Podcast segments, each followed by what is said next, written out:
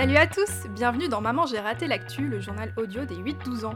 Moi, c'est Marika et un mercredi sur deux, on va vous expliquer un événement de l'actualité. Mais pas que, n'est-ce pas Hélène? Absolument, et nous allons aussi vous faire découvrir un lieu, une activité, un métier, comme si vous y étiez. Et ça, ce sera le reportage de la semaine. Et puis nous vous partagerons aussi nos coups de cœur culturels. Alors des films, des livres, des jeux vidéo, des jeux de société, des expos, bref, tout y passe.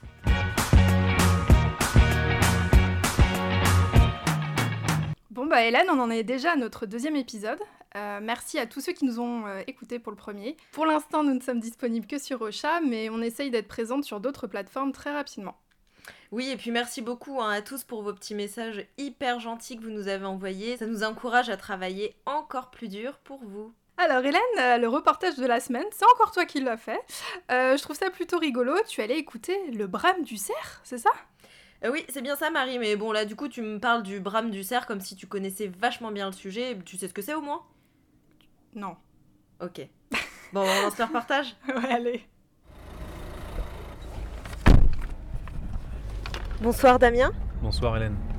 Alors du coup, jeunes auditeurs, je vous plante le décor. Nous sommes dimanche soir, il est un petit peu plus de 22h. Il fait donc très très nuit et c'est une belle nuit dégagée puisque euh, la lune euh, éclaire tous les champs autour de nous parce que oui, je suis à la campagne. Alors Damien, dis-moi, où est-ce que tu m'emmènes là?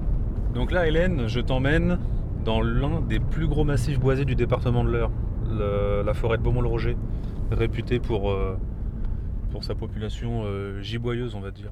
Giboyeuse, ça veut dire quoi? Giboyeuse, c'est, euh, ça vient du terme gibier, donc c'est euh, animaux sauvages tels que cerfs, biches, chevreuils, sangliers. D'accord, donc là on va voir des animaux sauvages dans la forêt en pleine nuit. On va essayer. Le jour, les animaux dorment, mais la nuit, ils sortent pour aller manger. Et euh, qui plus est, au mois de septembre-octobre, c'est la saison des amours du cerf, ce qu'on appelle le brame. Le brame, d'accord, mais du coup, qu'est-ce que c'est exactement? C'est lorsque le cerf rentre en période de reproduction. Euh, il pousse un cri, euh, ce qui va rattirer les biches, donc la femelle du cerf. Donc en fait, euh, là on va écouter des, des cerfs appelés des biches, c'est ça? Voilà, tout à fait. Damien, comment ça se fait que tu t'y connaisses aussi bien dans tout ce qui est gibier, forêt, cerfs et biches? Je suis passionné de chasse, donc passionné d'animaux, passionné de forêt, de nature. Et depuis tout petit, je me suis intéressé la vie des animaux, les habitudes, leur, euh, leur mode de vie. Tout ça, c'est tout ce qui gravite autour en fait. Le cerf, en fait, eh ben, c'est quand même un petit peu le, le, roi de la forêt, quoi, le roi des animaux. Pour les, pour les enfants, euh, tout ce qui est savane, jungle, euh, le roi, bah, c'est le lion. Bah, pour moi, le roi de la forêt, c'est le, le cerf. Ça t'impressionne toujours d'en rencontrer? Oui, oui, parce que c'est c'est un animal adulte, le cerf il peut peser entre 200 et 250 kg.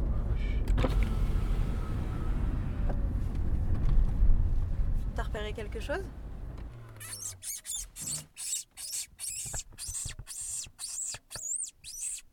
Je ne sais pas très bien ce qui se passe. C'est Damien qui est en train de faire ce bruit.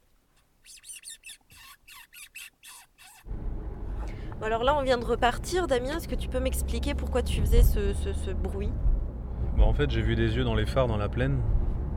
C'est avéré que c'était un renard. J'ai imité le bruit du lapin blessé, on va dire, ou alors de la souris. Et euh, généralement, ils réagissent super bien, vu que bah là, à cette heure-là, ils sont en train de chasser. Euh, théoriquement, euh, bah, ils arrivent à fond les gamelles quand en courant. Et, des fois, tu peux les faire venir à, 5-10 mètres devant toi. Ah ouais, d'accord. Voilà. C'est impressionnant. Donc, pour faire le bruit, comme si bah, tu faisais un bisou sur ton poignet, ou alors simplement avec le bruit de la bouche. Tu veux qu'on essaye? Ouais, vas-y. Bon, c'est parti.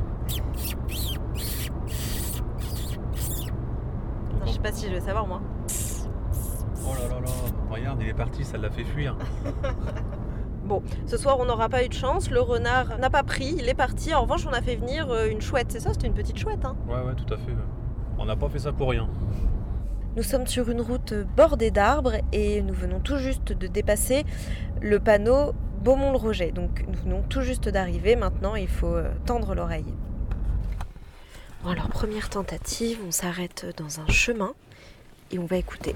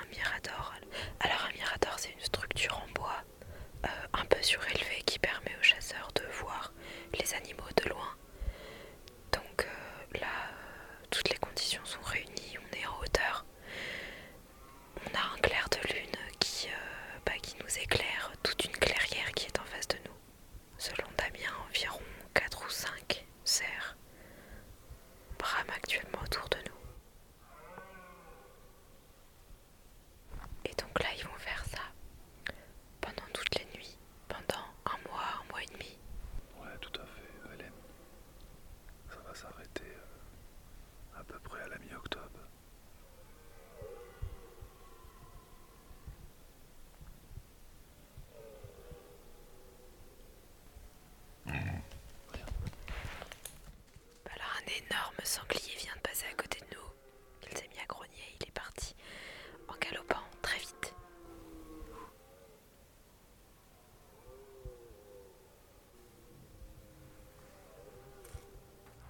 Et le temps passe vite, il est déjà une heure du matin. Donc euh, nous allons rentrer, nous n'aurons pas vu le cerf ce soir, mais nous en aurons entendu plusieurs. Bon, sur ce, je vais me coucher. Ok, je pensais pas qu'il se passait autant de choses en forêt la nuit. Et bah si, tu vois, t'as toute une vie euh, nocturne et euh, en tout cas c'était vraiment très très agréable d'être comme une petite souris à pouvoir euh, écouter et scruter les animaux, en fait de, de les regarder et de les écouter sans les déranger.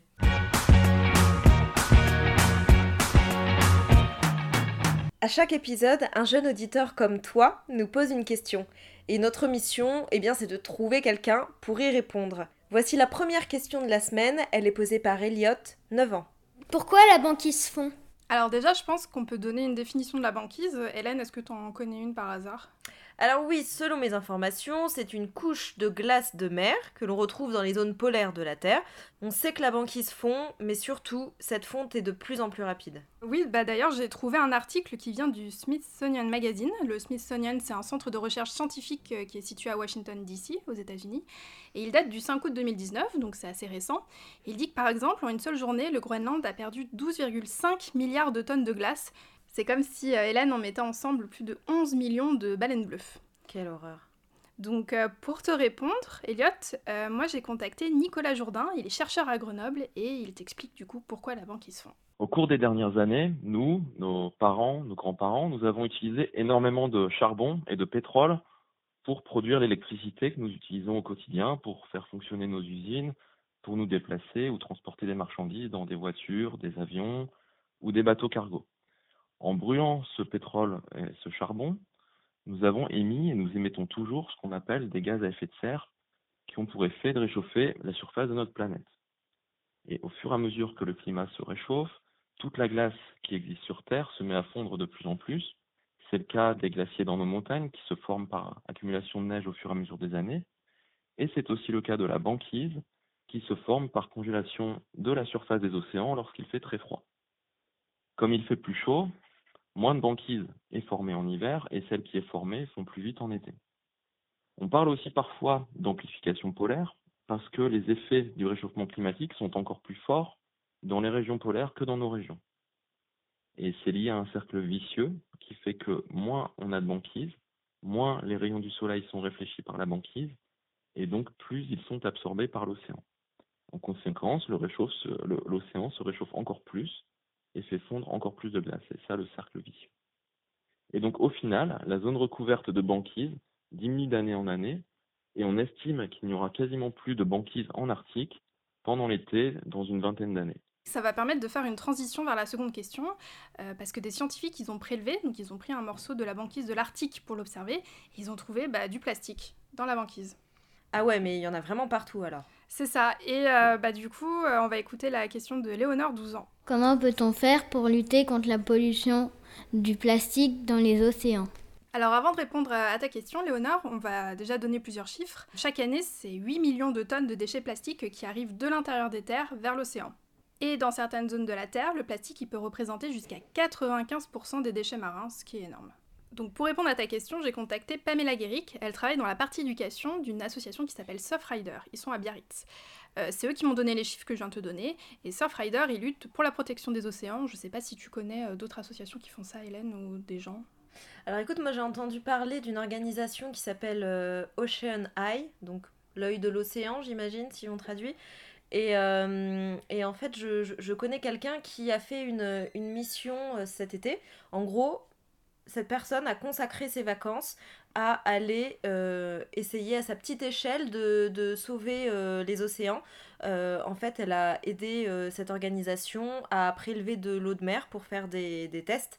Et notamment, ils se sont rendus compte qu'il y avait autant de, de, microplastiques que d'organismes vivants dans l'eau. En fait, tu as autant de plastique que, que, de plancton ou que de choses vivantes. C'est quand même hyper, hyper inquiétant. J'avoue, bah, ça craint. Et du coup, bah, pour réduire euh, la pollution dans les océans, Pamela Guéric, euh, elle te répond et elle te donne des conseils. Nous, ce qu'on fait chez Surfrider depuis euh, plus de 20 ans, c'est qu'on ramasse les déchets sur les plages. c'est bien de ramasser, mais c'est encore mieux de couper le robinet. C'est comme l'eau du robinet qui coule et on met un seau, euh, on, peut vider le seau tout le temps, mais tant que le robinet coule, ben, ça s'arrête pas. Donc euh, il faut arrêter de produire des déchets. Et comme ça, il y en aura euh, moins dans l'environnement. Alors comment on peut éviter de produire des déchets? Il va falloir changer notre façon de consommer. Donc, on a par exemple, en premier lieu, on peut prolonger la durée de vie de- des produits, c'est-à-dire on prend soin de ses affaires, on, les répare quand ils sont cassés. On peut aussi acheter euh, deuxième main, donc euh, des vêtements déjà euh, ou des jouets qui sont déjà utilisés dans des vides-greniers. On peut les acheter sur des sites internet spécialisés. Il existe des bourses aux déchets aussi, donc euh, voilà, il y a tout ce type d'actions qu'on peut faire. On peut aussi acheter des produits de meilleure qualité qui durent beaucoup plus longtemps. Peut-être un peu plus chers, mais ça va durer plus longtemps. Et euh, souvent aussi, c'est des euh, matières pas en plastique et qui, qui vont euh, avoir moins d'impact sur l'environnement. Alors avec euh, Pamela Guéric, on a parlé, euh, on a, on a beaucoup parlé, euh, et elle m'a donné plein d'autres conseils. On peut faire par exemple de l'upcycling. Ah, c'est trop bien ça. Ouais, c'est transformer un objet que l'on utilise normalement d'une certaine manière, mais qui peut changer totalement d'utilité. Par exemple, tu prends une boîte de conserve vide et t'en fais un pot à crayon. Et euh, du coup, j'ai plein d'autres exemples. Tu peux acheter sans emballage, donc c'est toi qui viens avec ce qu'on appelle un contenant. Moi, par exemple, je prends les pots de confiture ou les bouteilles en verre. Et euh, tu peux aller acheter sur les marchés ou dans les magasins de vrac. Ils font même des gâteaux ou de la grenadine à emporter. C'est ce que j'ai acheté la dernière fois. Et euh, ce qu'elle propose aussi, Pamela Guéric, c'est de faire les choses toi-même. Ça peut être tes goûters, les crêpes, les gâteaux, le pain, mais aussi ton dentifrice ou ton savon. Alors, euh, elle te donne aussi un exemple tout bête d'objet que tu pourrais changer, comme adopter une gourde que tu peux customiser toi-même, ou tu peux aussi changer ta brosse à dents. Un produit euh, de, vraiment d'éviter le plastique. euh, J'ai un exemple tout, tout simple, c'est la brosse à dents. Donc, on considère qu'une brosse à dents, ça dure trois mois. Donc, il faut la renouveler au bout de trois mois. Donc, ça nous fait quatre brosses à dents par personne et par an. Si on multiplie par, on va dire, 80 ans, euh, donc ça fait 320 brosses à dents par personne, multiplié par 67 millions de Français, quand même. Donc c'est énorme. Donc un petit objet comme la brosse à dents, bah, si on, l'achète en bois, eh bien, euh, ça fera beaucoup beaucoup moins de plastique euh, dans la nature. Et ce que Pamela euh, Guéric tenait à dire, c'est qu'il n'y a pas de petits gestes pour réduire le plastique dans les océans. Moi, si j'ai un conseil à te donner, c'est d'y aller progressivement. Si on commence à tout vouloir changer d'un coup, ça peut devenir assez compliqué. Alors personnellement, j'y vais petit à petit. J'ai commencé à faire ma lessive, puis j'ai pris une gourde, puis j'ai pris une brosse à dents en bois, comme elle disait. Et alors du coup, si tu veux en savoir plus, tu peux aller sur le site Ocean Campus de Surfrider, on mettra le lien dans la description du podcast, euh, qui te donnera des recettes et plein d'idées pour réduire ta consommation de plastique. Alors du coup, Hélène, est-ce que tu t'es reconnue dans certains conseils que bah, Pamela a donnés? Euh, Je sais que oui, je te connais quand même. Bah écoute, j'essaie de faire attention. Oui, bon, pour la brosse à dents, euh, t'es quand même au courant puisqu'on les a achetées ensemble, des brosses à dents en chaîne. Euh, voilà, et puis bon, bah des choses toutes bêtes euh, qu'on peut tous faire, comme euh, voilà, toujours prévoir son sac en tissu pour aller faire ses courses plutôt que de prendre des sacs en plastique. Ouais, effectivement, essayer de réduire au maximum, prendre du savon au lieu de prendre du savon liquide dans des, des, des contenants en plastique. bah voilà, prendre des pains de savon. C'est à l'ancienne, mais c'est quand même ce qui marche le mieux et ce qui est le meilleur pour la planète. Et ce qui coûte moins cher d'ailleurs aussi. Absolument. Bon, en tout cas, on espère que bah, Pamela aura répondu à ta question. Et si toi aussi tu as une question à nous poser, écris-nous à l'adresse maman-j'ai-raté-l'actu@gmail.com. Il nous faut ta question enregistrée, alors sur un portable ça suffit largement, ton prénom et ton âge.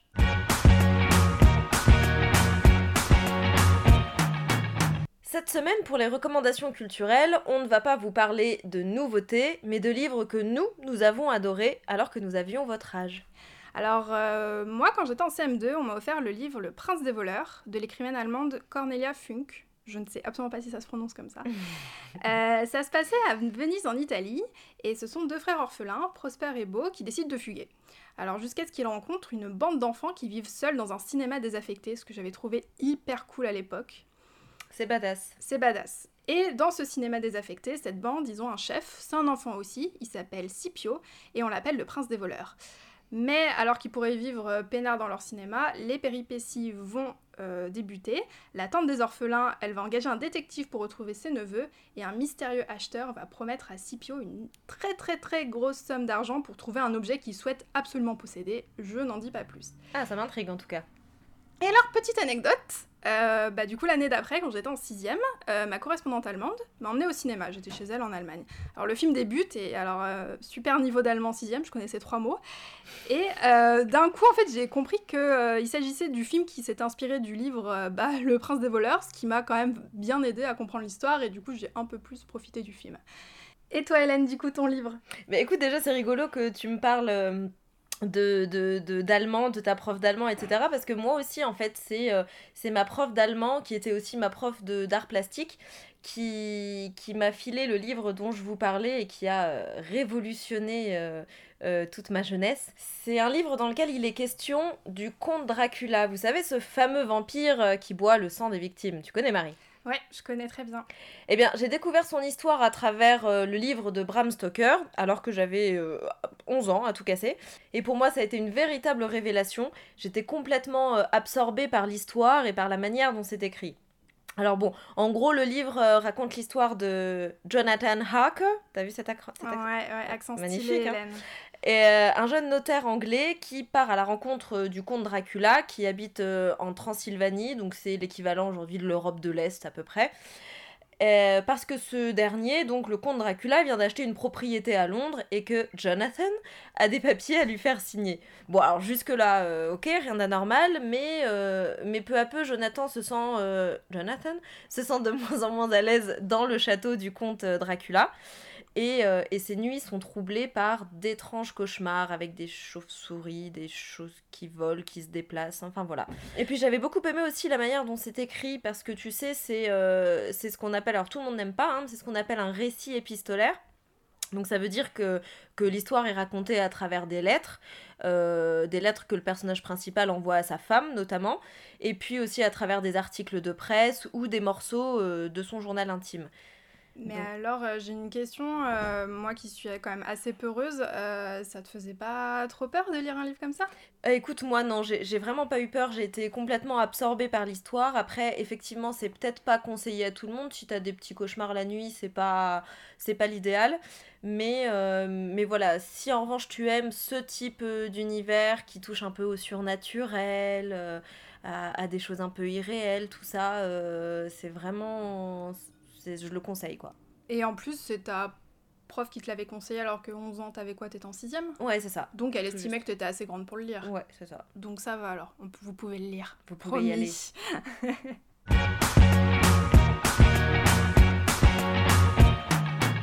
Et toi aussi qui nous écoutes, n'hésite pas à nous dire ce que tu as pensé du Prince des voleurs et de Dracula, toujours par mail sur maman. On prend aussi tes idées de sujets. Oui, si tu as envie qu'on parle de quelque chose en particulier, c'est ton podcast à toi aussi, donc euh, n'hésite pas à nous dire, euh, on te répondra. Et voilà, Marie, c'est déjà la fin de Maman j'ai raté l'actu. Ouais, va falloir s'y faire, hein, se quitter toutes les deux semaines. Hein. Ah oui, c'est dur. Bon, on, se retrouve dans deux semaines quand même, Marika. Bon, ok, on se retrouve dans deux semaines, et toi aussi. À dans deux semaines, et surtout, sois curieux. À dans deux semaines Ciao